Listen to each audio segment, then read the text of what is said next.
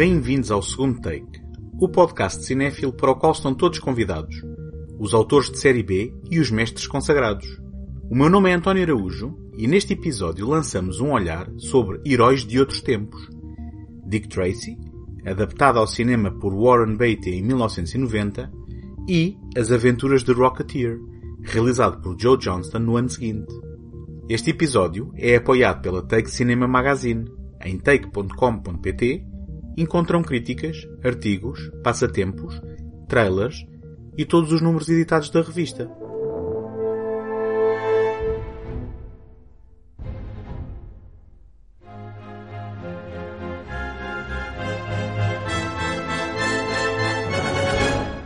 O sucesso em 1989 de Batman, de Tim Burton, não só redefiniu a relação de Hollywood com os filmes de heróis baseados em bandas desenhadas, como delineou um estilo retro que, apesar de ser o resultado de uma mescla de diferentes técnicas e arquiteturas, remetia para o visual Art Deco do período que viu nascer a personagem, a década 30 do século passado, a década da proliferação de novas tecnologias, como a aviação, o rádio e o cinema, mas também da Grande Depressão e do escalar da ameaça nazi, culminada com o deflagrar da Segunda Guerra Mundial. Com as portas escancaradas pelo fenómeno do Homem-Morcego, a Walt Disney Studios avançou com projetos que partilhavam ADN com este e que penavam no inferno do desenvolvimento há anos. O primeiro foi, através da sua marca mais adulta Touchstone Pictures, Dick Tracy, realizado e interpretado por Warren Beatty.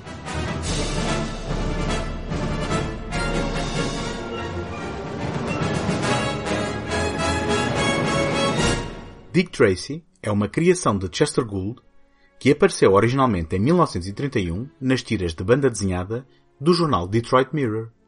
Gould desenhou e escreveu até 1977 as histórias do detetive duro e inteligente que recorre à ciência forense e a aparelhos avançados, como o famoso relógio, que é também um walkie-talkie bidirecional, numa perseguição implacável a uma galeria de curiosos criminosos. Desde então, outros artistas têm mantido a personagem viva e a tira continua a ser editada ainda hoje.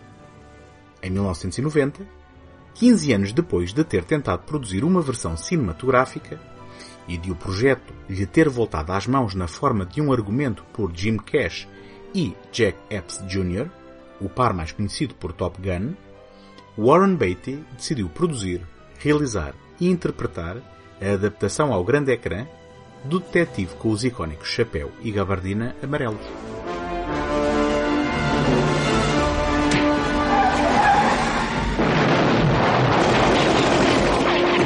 Tracy! Tracy! Tracy! It's like he's reading my mind. Extra, extra! Tracy Battles move! I'm taking this bomb out of the headlines. I'm rubbing him out. Hey, Tracy, watch out! Take Tracy to me. I say we kill Tracy now. You challenge me, we all go down! Ash gonna arrest me? I want to know who killed Lips Manless. Not the bad! Not the bad, big boy, not the bad! I know, and I'm gonna miss you. But all's fair in love and business. Whose side are you on? Side I'm always on. Mine. Situado alguns na década de 30, Dick Tracy conta a história da perseguição da titular personagem ao criminoso Big Boy Caprice, que irá colocar o detetive num dilema sobre a relação com o amor da sua vida, Tess Trueheart, por causa do envolvimento com a femme fatal Breathless Mahoney na sequência das investigações. No processo, Tracy recupera das ruas o órfão que se chama a si próprio The Kid e vê-se envolvido nos esquemas de uma misteriosa figura sem rosto que parece manipular tanto os criminosos como os agentes da lei. Hello? You're breaking and entering, you know. Sorry. Sit down.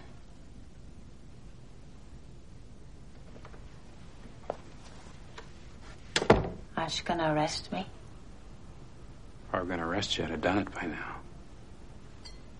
Then what are you up to, honey? I think Lips Manless is dead. And I want you to tell me who killed him. Or maybe you weren't on his side. Whose side are you on? Side I'm always on. Mine. No grief for Lips? I'm wearing black underwear. You know it's legal for me to take you down to the station and sweat it out of you under the lights. I sweat a lot better in the dark.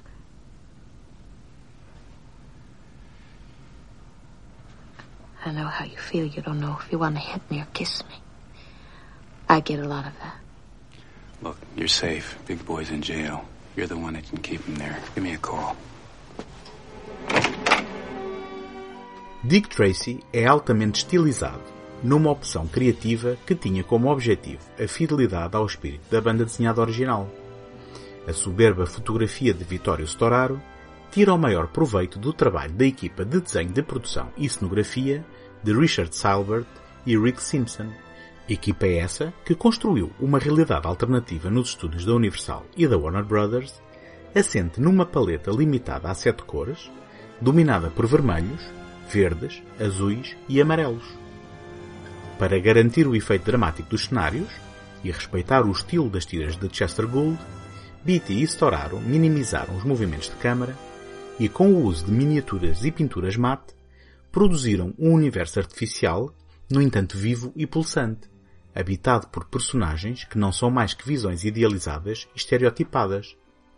Com Al Pacino deliciosamente cabotino, a encabeçar este sortido de figuras como Big Boy Caprice, cimentando a sua reputação explosiva e maior que a vida, a galeria de vilões, interpretada por um impressionante elenco, onde ainda se destacam Dustin Hoffman, James Caan, Henry Silva, Paul Sorvino, William Forsythe ou Mandy Patinkin, exteriorizam a sua vilania através das carregadas maquilhagens protéticas que caricaturam as suas personagens, não deixando espaço para dúvidas em relação à sua real natureza.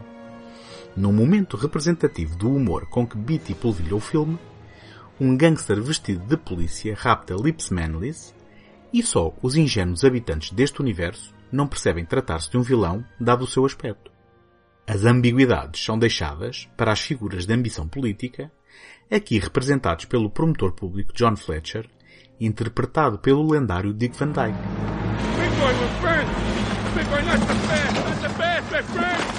I know, and I'm gonna miss you. But all's fair in love and business. Benjamin Franklin. You. Me? How do you want it? Want it? Around me, if a woman don't wear mink, she don't wear nothing. Well, I look good both ways. Mumbles! Wipe it off.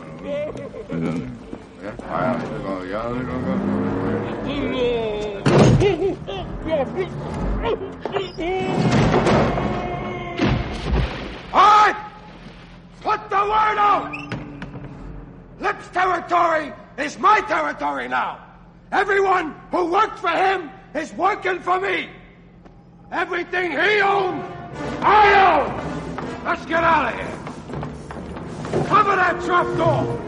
Por seu lado, os velhos e bons valores americanos são garantidos pelos elementos das forças policiais, encabeçados por Dick Tracy, um Warren Beatty estoico e, a espaços, aliado, normalmente em situações envolvendo The Kid, o miúdo ator Charlie Corsmo, trazendo ao de cima um inesperado instinto paternal no detetive habituado a lidar com criminosos empedernidos. Ou do forro romântico, envolvendo Tess Trueheart, numa interpretação charmosa de Glenn Idley. Hey, hey, hey, come here, come here. Hey, come on. You don't have to wear what Tess tells you to wear. Come here. Where are you going? What are you running away from? I don't need no suit. A suit's for school. School? You can't fool me. That means the orphanage. I ain't wearing no suit. Kid, your clothes don't smell very good, okay? Now, if you don't want to wear a suit, just go back in there and say you don't want to wear a suit.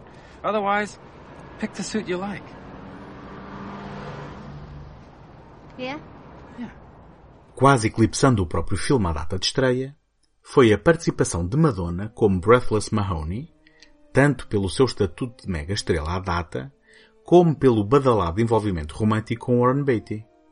A cantora tornada atriz deu voz a três de cinco composições do aclamado compositor de música para teatro Stephen Sondheim, uma delas em dueto com Mandy Patinkin. Para a banda sonora original, Beatty contou com Danny Elfman, que, na sequência das gloriosas composições para Batman, além de Dick Tracy, voltou a colaborar com Burton e ainda compôs para Sam Raimi e Clive Barker no mesmo ano.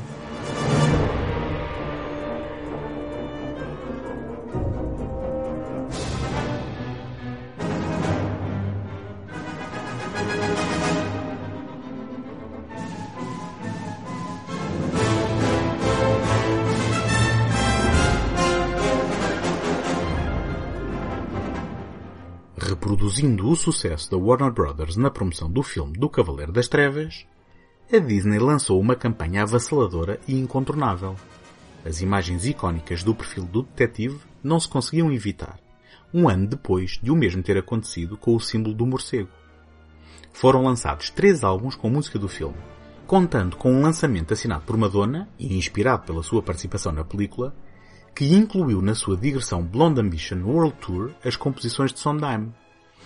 Podia-se ainda encontrar nas bancas a adaptação do filme para livro assinada por Max Allan Collins, ele próprio um autor da tira do Dick Tracy durante muitos anos. E, para ser exibida antes da longa-metragem, a Disney anexou a curta de animação do Roger Rabbit de título Roller Coaster Rabbit. Dick Tracy acabaria por ser um sucesso comercial e contou com sete nomeações para os Oscars, onde viria a ganhar a estatueta dourada para direção artística, maquilhagem e música original por Sooner or Later, I Always Get My Man. Sooner or later you're gonna be. Sooner or later gonna be. Baby, it's time that you faced it. I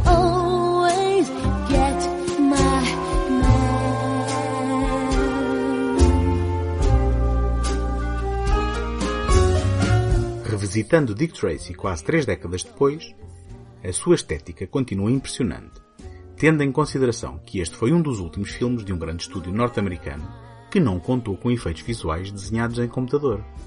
As suas imagens, garridas e adequadamente artificiais, a característica banda sonora de Danny Elfman e a entrega com abandono da galeria de atores secundários compensam uma narrativa algo superficial, onde o maior crime, em retrospectiva, é a passividade de Tess Trueheart na sequência final, servindo a personagem de Glenn Headley apenas como um interesse amoroso em perigo para ser salvo pelo herói. Infelizmente, complicações legais impediram a produção de sequelas, onde, uma vez o universo definido, se podiam ter explorado melhores histórias para serem protagonizadas pelo detetive que entrava em ação assim que era chamado pelo seu fantástico relógio futurista.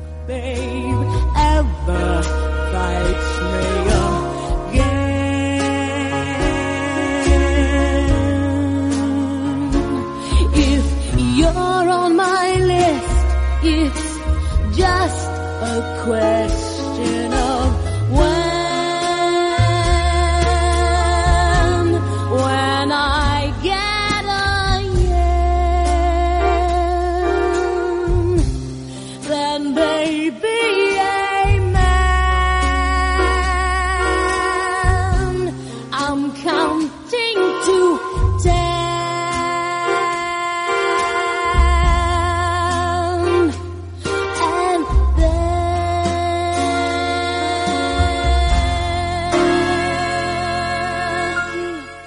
Gostava de partilhar convosco como me podem ajudar para vos continuar a oferecer este programa todas as semanas.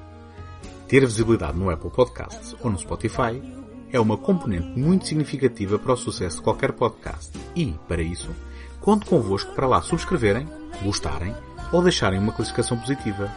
Agradeço-vos desde já toda a ajuda que puderem dar. Não se esqueçam que, em segundotake.com, encontram o arquivo de todos os episódios deste programa. This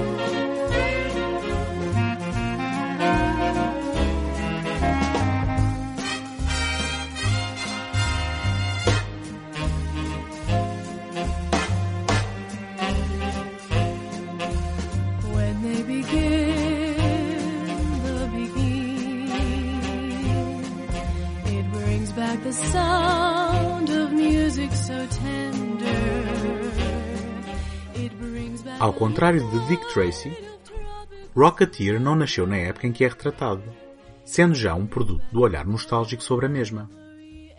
A banda desenhada, publicada originalmente em 1982 na Pacific Comics, é fruto da imaginação de Dan Stevens, numa homenagem aos heróis dos filmes por capítulos, nomeadamente os títulos da Republic Pictures King of the Rocket Man e Comando Cody, que faziam as delícias aos miúdos norte-americanos nas matinés de sábado entre as décadas de 30 e 50 do século passado.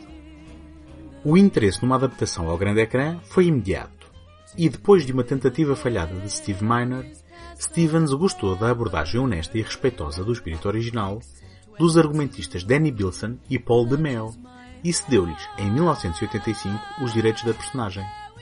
Após vários anos de rejeições, a Walt Disney Studios aceitou o projeto e, quando o realizador planeado desistiu, entrou em cena o fã do Rocketeer Joe Johnston, técnico de efeitos especiais da escola Star Wars, convertido em realizador com o sucesso da Disney de 1989, Querida, Eu Encolhi os Miúdos.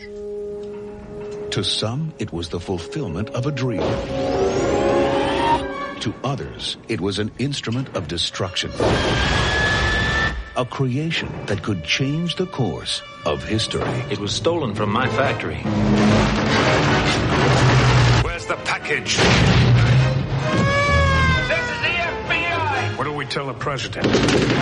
Tell me exactly why this merchandise is so important to the feds. It's a rocket. A rocket? Ow! What? What's the matter? I don't know. There's something under the seat. Oh my. What do we got here? What are you supposed to do? Is a bomb or something? No. Los Angeles, 1938. Dois gangsters amando da estrela de Hollywood, Neville Sinclair, roubam um foguete ao visionário realizador e aviador Howard Hughes, destruindo o avião de corrida de Cliff Sacker no processo. Com as suas perspectivas de carreira arruinadas, Cliff encontra mais tarde o foguete escondido no cockpit de um avião no hangar do aeródromo e percebe, juntamente com o amigo e mecânico PvP Body, que consegue voar com o foguete às costas.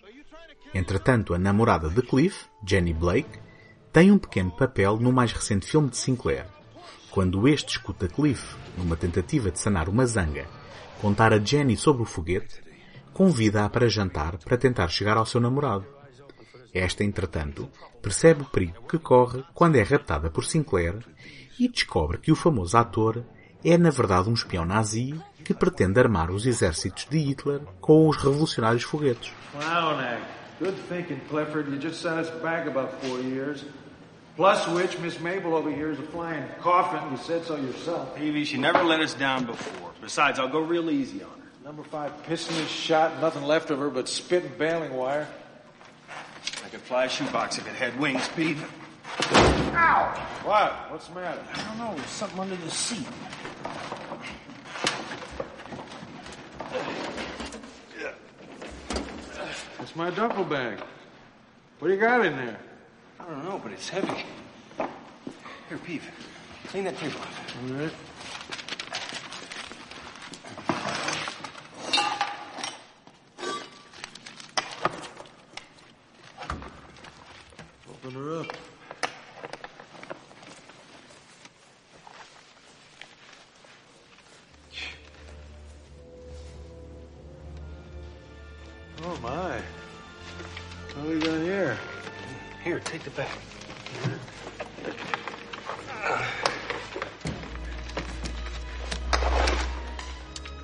Piece of work, isn't it?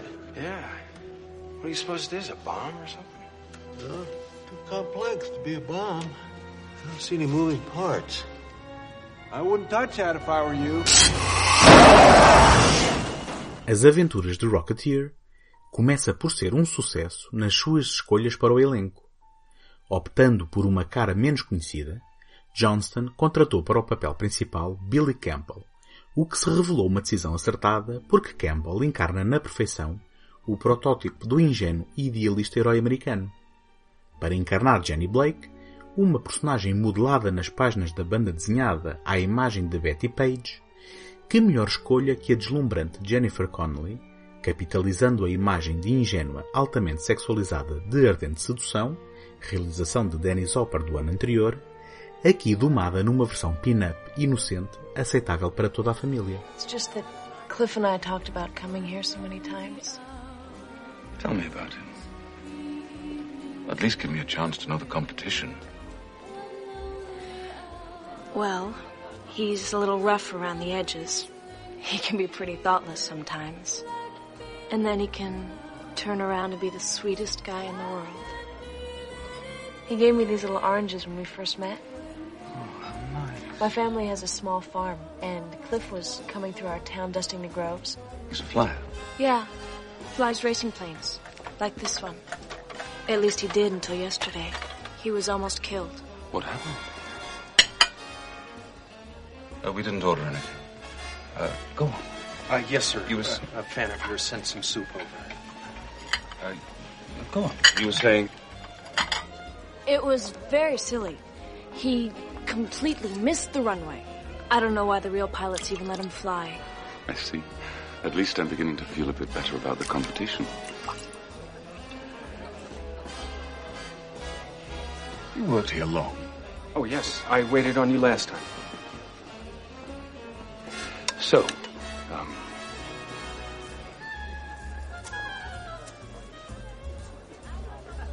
Um, where is he now?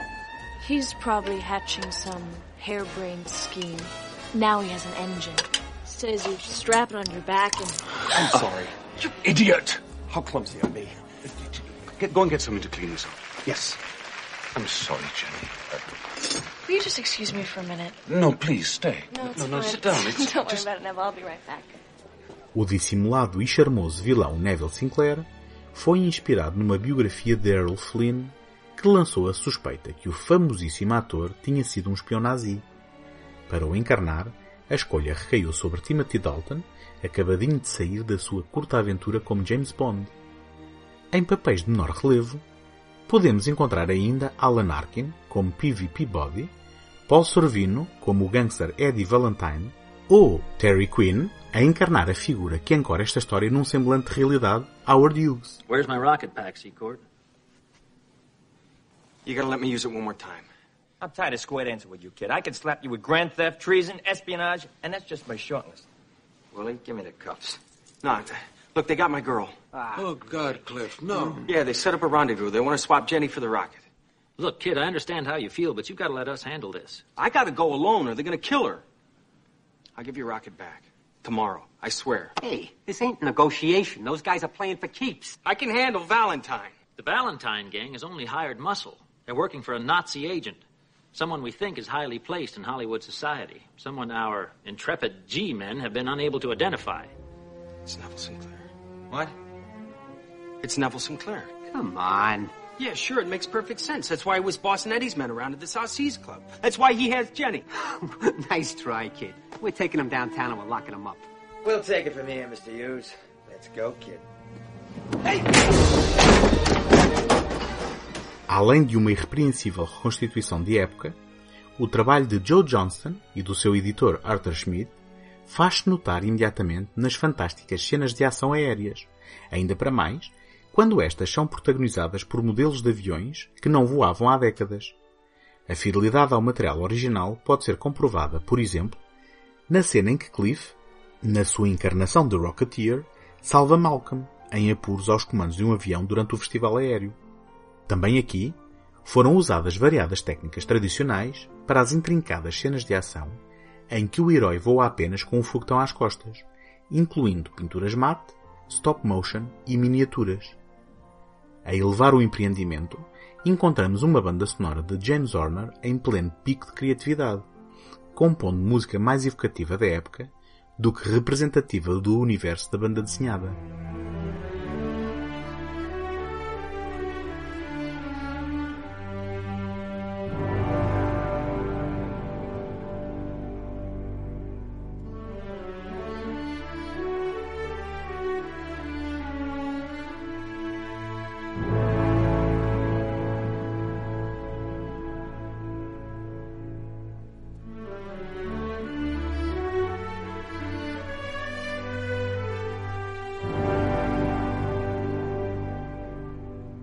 Infelizmente, e apesar das críticas positivas, as aventuras de Rocketeer não voam nas bilheteiras. No entanto, merece a pena ser redescoberto. É uma aventura que, tal como Indiana Jones anteriormente, recupera um espírito idealista de outra era, desta feita homenageando a própria indústria cinematográfica, bem como alguns dos mitos e lendas associados às suas estrelas, tanto reais como fictícias, recuperando para si uma versão alternativa de como o símbolo original a anunciar Hollywoodland perdeu o seu sufixo. Além disso, volta a colocar os nazis como vilões, aqui menos óbvios ao início, e reservados como surpresa para o bombástico final. Por certo, o à vontade demonstrado por Joe Johnston com este material terá contribuído para a sua futura realização de um dos filmes mais subvalorizados do universo cinematográfico Marvel, Capitão América, o primeiro Vingador. Mas, para o idealista piloto Cliff Shepard, este foi o primeiro e último voo, tendo os planos para sequelas sido arrumados por causa dos resultados financeiros. Dada a tendência atual para expandir os universos até à exaustão, pode ser que até tenha sido uma coisa boa. As aventuras de Rocketeer, tal como Dick Tracy, não só é um exemplo da reta final de uma era na forma como os filmes comerciais de Hollywood eram produzidos, como remete para outros tempos, mais ingênuos, mas também mais idealistas. No final da década que retrata, perante uma ameaça tirânica à escala mundial, os verdadeiros heróis assumiram o compromisso e lutaram pelos seus valores e pela liberdade. Olhar para trás nem sempre é um sinal de pura nostalgia, e pode ser que ao fazê-lo aprendamos uma lição ou outra de como andar para a frente.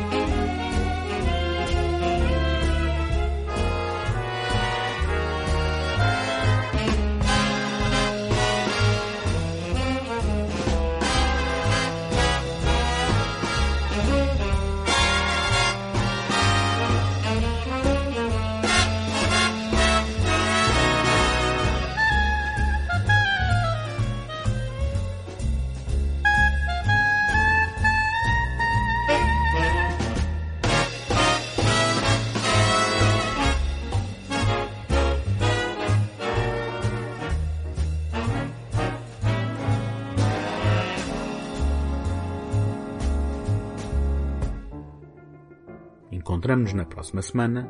Até lá, boas fitas!